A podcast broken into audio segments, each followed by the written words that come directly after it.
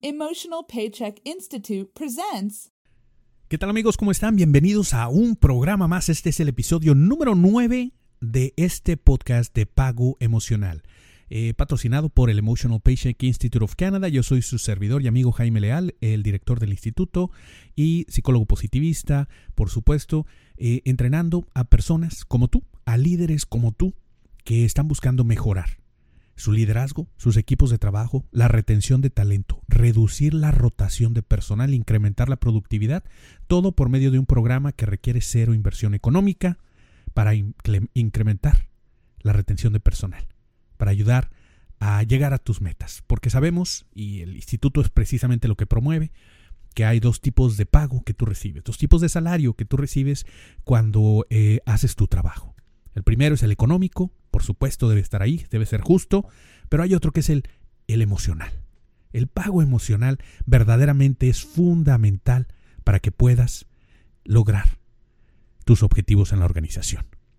El pago económico atrae talento, pero el pago emocional lo enamora y lo permite, le permite mantenerse ahí, productivo, para que verdaderamente se logren las metas. Y todos salimos ganando. El día de hoy vamos a tratar un tema por demás interesante y como lo comentábamos anteriormente en el episodio anterior, el episodio 8, está vinculado, ¿verdad? Estuvimos hablando de cómo quitarle lo difícil a las personas difíciles. Bueno, el día de hoy vamos a seguir abordando un poco de ese tema, pero ahora vamos a abordar cómo quitarle lo difícil a las personas difíciles, pero es otro tipo de persona difícil. En el, episodio anterior tratamos eh, las personas que que parecen ser eh, pues críticos, pesimistas, que todo les parece mal, ¿verdad? Que parece que tienen un problema para cada solución. Estuvimos hablando de ese tipo de personas.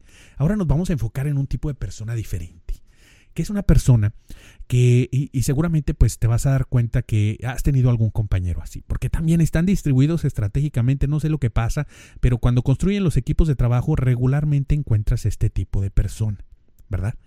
Y está basado en un estilo de pensamiento. Y lo vas a reconocer fácilmente, después te voy a explicar de dónde viene esta teoría e incluso te voy a platicar brevemente de, cómo es que eh, conocí de esta teoría. Pero vamos a enfocarnos en lo práctico, ¿verdad? Hay personas que les gusta manejar cierto nivel de información y con ese nivel de información, con esa cantidad de información se sienten eh, seguros, tranquilos, informados. Pero hay otro tipo de personas que requieren mucha más información, con mucho más detalle, para poder sentir que están haciendo un buen trabajo. Es decir, la persona difícil, en este caso, es aquella persona que requiere de mucho detalle para poder seguir avanzando. Y cuidado, no puede ser, no, no, no necesariamente es una persona que está a tu cargo, puede ser tu jefe. Pero a veces requiere tanto detalle que prácticamente te hacen micromanagement. No sé si te ha pasado que de repente tienes un, líder, un jefe, que estás trabajando con él y te dice qué hacer, cómo hacerlo y te da seguimiento cercano acerca de cómo lo estás haciendo, a tal grado que sientes que eres una computadora que está operando exactamente como él lo quiere y si te sales tantito de esa operar, si tratas de innovar, si tratas de, de mejorar el proceso, automáticamente estás mal. Ese tipo de personalidad también es compleja, es difícil, pero ¿de dónde viene? Como dijimos en el episodio anterior, tenemos que entender de dónde viene. Y lo primero es entender que ese tipo de personas son un poquito más específicos. Vamos a hablar de, de estilos de pensamiento, de patrones de pensamiento, de la forma en que, vamos por hablar, utilizar un término más coloquial, la forma en que está cableado su cerebro. Es un término traducido del inglés al español. Se utiliza frecuentemente. That's why, or that's how I'm wired. I'm wired like that. esa frase es como así como estoy cableado, ¿verdad? Así me pusieron los cables, así estoy conectado, así funciono. Pues bien, esas personas tienden a requerir de mucha más información para poder sentirse seguros. Y tal vez lo has notado tú porque, eh, por ejemplo, para saber dónde te encuentras tú en ese sentido, eh, pues te voy a preguntar, cuando te firmas un contrato, ¿verdaderamente lees todo el contrato? Cuando aceptas en una de estas ventanitas de lo, que eh, bajas un nuevo software de Internet y te dice estas son las licencias, las eh, políticas de privacidad y el acuerdo, léalo y dé clic en aceptar. ¿De verdad lo lees? O nada más le das hasta abajo así, ¡pum! Rápido, scroll down hasta abajo, deslizas y le das clic en aceptar. Probablemente si eres una persona específica, una persona que tiene este estilo de pensamiento, vas a buscar leerlo a detalle. Quieres saber todos los detalles de lo que vas a firmar. Si no lo hiciste, probablemente en ese momento eres un poquito más general, más global.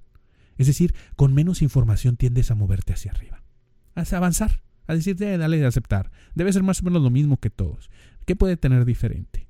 Pues bien, esa pequeña diferencia, esa pequeña pero gran diferencia, por supuesto que tiene un gran impacto en la forma en que elaboramos día con día. Porque tal vez cuando estás leyendo un contrato, pues bueno, estás a solas con la computadora, puedes dedicarle 10, 15, 20 minutos a leer el contrato y dar clic en aceptar. Y nadie se va a dar cuenta, probablemente nadie se va a dar cuenta. Pero cuando esas dos personas, esos dos tipos de personas quieren interactuar, entonces tenemos un problema. Un reto. Un reto interesante que en ocasiones es difícil de, de pasar, de cruzar, de superar. Porque imagínate tú qué va a pensar una persona de la otra.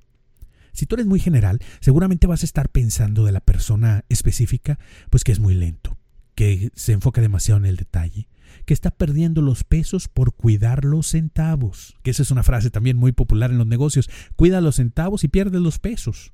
Es decir, la persona general piensa que el específico está cuidando tanto los detalles que está perdiendo grandes oportunidades en lo general. Ahora vamos del otro lado. La persona específica va, a tender a pensar de la persona general que, oye, es demasiado aventurado, con tan poca información y toma una decisión, ¿cómo va a firmar un contrato sin ni siquiera leerlo por completo? Si nosotros analizamos con calma estas dos posturas desde una tercera posición, seguramente notaremos que los dos están en lo correcto. Y una vez más, los dos están buscando cosas buenas. Lo que comentábamos en el episodio anterior, si no lo has escuchado, te invito a que lo hagas, dale like y mantente. Frecuentemente estamos publicando nuevos episodios. Pues bien, en el episodio anterior hablábamos de la intención positiva. Ahí está. La intención positiva es, uno, avanzar rápido, no perder los pesos. El otro, cuidar los detalles, porque son importantes. Si nosotros tuviéramos que ver los dos de manera general, seguramente no, no podríamos escoger entre uno y otro y diríamos, quiero los dos. La cuestión es que vienen representados en personas diferentes. Difícilmente encontraremos una persona que pueda ejercitar los dos. Regularmente tenemos personas de uno y personas de otro. Y los unos piensan de los otros como personas difíciles. ¿Quieres saber cómo tratar con ellos? ¿Quieres saber cómo poder encontrar un balance y poder llevar esta relación a buen término? No te vayas, quédate con nosotros. y te lo cuento después del corte. Él es Juan Hola Juan. Juan está preocupado por reducir el ausentismo y retener el talento en su empresa. Juan se ha certificado como embajador del Emotional Paycheck, el primer instituto que forma líderes con un alto pago emocional.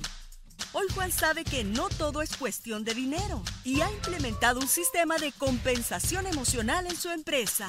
Sé inteligente, sé como Juan y comienza a dar un alto pago emocional desde ahora. Certifícate como embajador del Emotional Paycheck. Cursos básicos 100% en línea y certificaciones presenciales disponibles cerca de ti. Deja un mensaje o comentario para más información.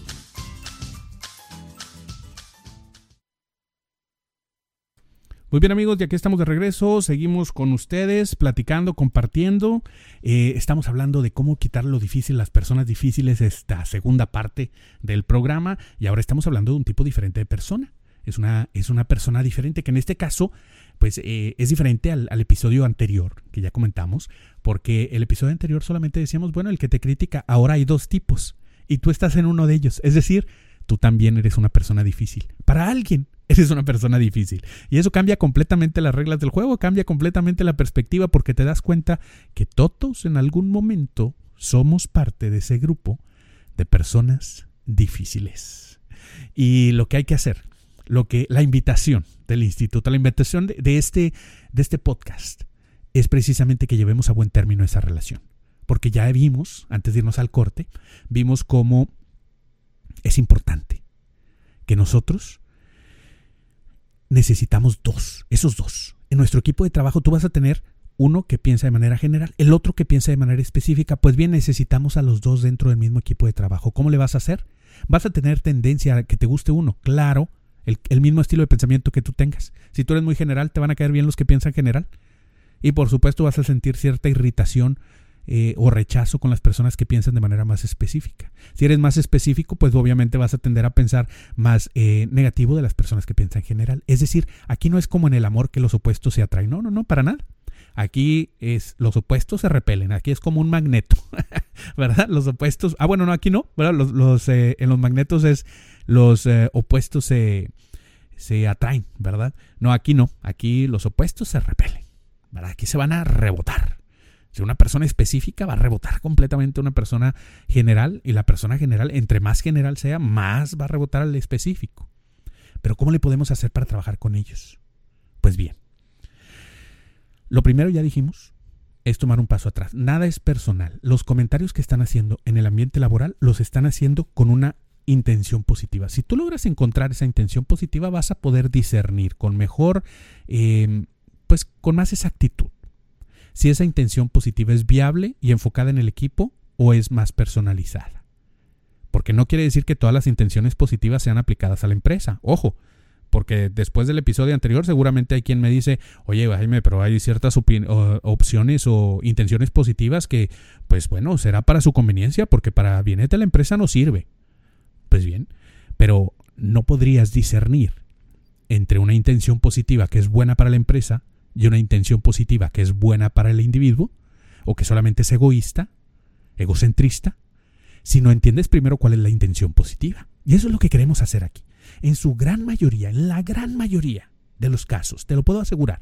Yo llevo más de 20 años trabajando con equipos de trabajo. He trabajado en 18 países, con empresas de todos los niveles de diversas industrias, desde minas, manufacturas, financieras, eh, empresas de servicio a cliente, de tecnología, de, de productos alimenticios, de bebidas, bebidas energéticas. Bueno, he trabajado con todo tipo de empresas y siempre he encontrado que existen este tipo diferente de, de, estilos de pensamiento. Y en la gran mayoría de los casos tienen una buena intención. Para la, para la empresa, para el grupo.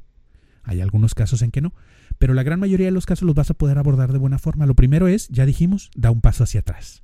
Y ahora entiendes que aquel que quiere mucha explicación probablemente es porque quiere asegurar el éxito, sabe o vive bajo una creencia que es, eh, y perdón por, el usar estos refranes populares, pero la verdad es que explican de muy buena manera el, el sentido de la creencia que llevamos dentro que nos impulsa a hacer cosas.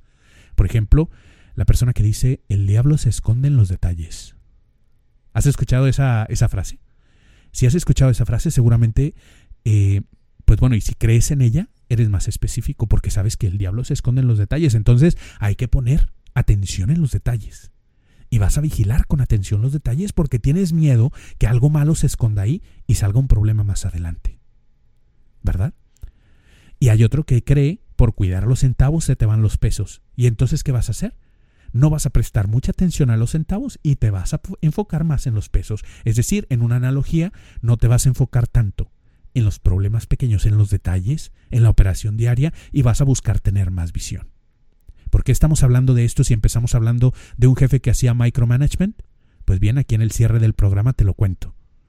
Porque las personas que tienen un estilo de pensamiento más específico, que requieren más detalle, cuando llegan a ser jefes, regularmente caen en problemas de micromanagement. ¿Por qué? Porque quieren describir paso a paso la información a sus subordinados, a su equipo de trabajo, y a su vez esperan que sus colaboradores, ese equipo de trabajo, les reporte de manera detallada lo que han hecho. Lo cual sabemos que enlentece, reduce el ritmo de la organización y por supuesto que no les va a caer para nada bien a las personas que son más generales, y aquel que quiera ser un poco creativo, automáticamente va a sentir que lo estás colocando en una jaula, en una caja muy limitante, en la cual no se puede mover y por lo tanto va a sentir que su pago emocional está limitado, reducido, no con muchas posibilidades para crecer. El pago emocional depende de encontrar cuáles son las habilidades y fortalezas de una persona, saber cómo conectan estas para el bienestar de la empresa y utilizarlas al máximo para que así, mientras tiene un alto pago emocional, pueda aportar a los resultados de la organización. Y tenemos un ganar-ganar, donde está alineada la forma de pensar de un individuo con el resultado de la empresa. ¿Quieres más información? Con todo gusto puedes contactarnos directamente en nuestra página web www.emotionalpaycheck.com o bien contáctanos directamente aquí mismo en el podcast. Déjanos un comentario, dale like, llévatelo, dale clic en compartir, llévalo a tus redes sociales, mándanos un mensaje, déjanos un comentario acerca de qué tema te gustaría tratar o qué problema tienes ahora o qué, qué problemilla tienes por ahí dentro de tu entorno laboral que te gustaría ayudar a manejar mejor. ¿verdad? Que te gustaría ayudar a, resolverlo. Y con todo gusto lo tratamos y tratamos de darle respuesta en los 15 minutos de un próximo episodio. Yo soy tu amigo Jaime Leal y te deseo que tengas un día con un excelente, un excelente pago emocional. Nos vemos, nos vemos muy, pero muy pronto. Él es Camilo. Hola Camilo. Camilo trata a su equipo de trabajo como si fueran sus sirvientes. Camilo cree que a las personas solo se les motiva con dinero y constantemente utiliza frases negativas como aquí se viene a trabajar, no a ser amigos y si no le gusta, ahí está la puerta. Camilo es un líder con un muy bajo pago emocional para su equipo. No seas como Camilo. Certifícate como embajador del Emotional Paycheck. Cursos básicos 100% en línea y certificaciones presenciales disponibles cerca de ti. Deja un mensaje o comentario para más información. Emotional Paycheck Institute of Canada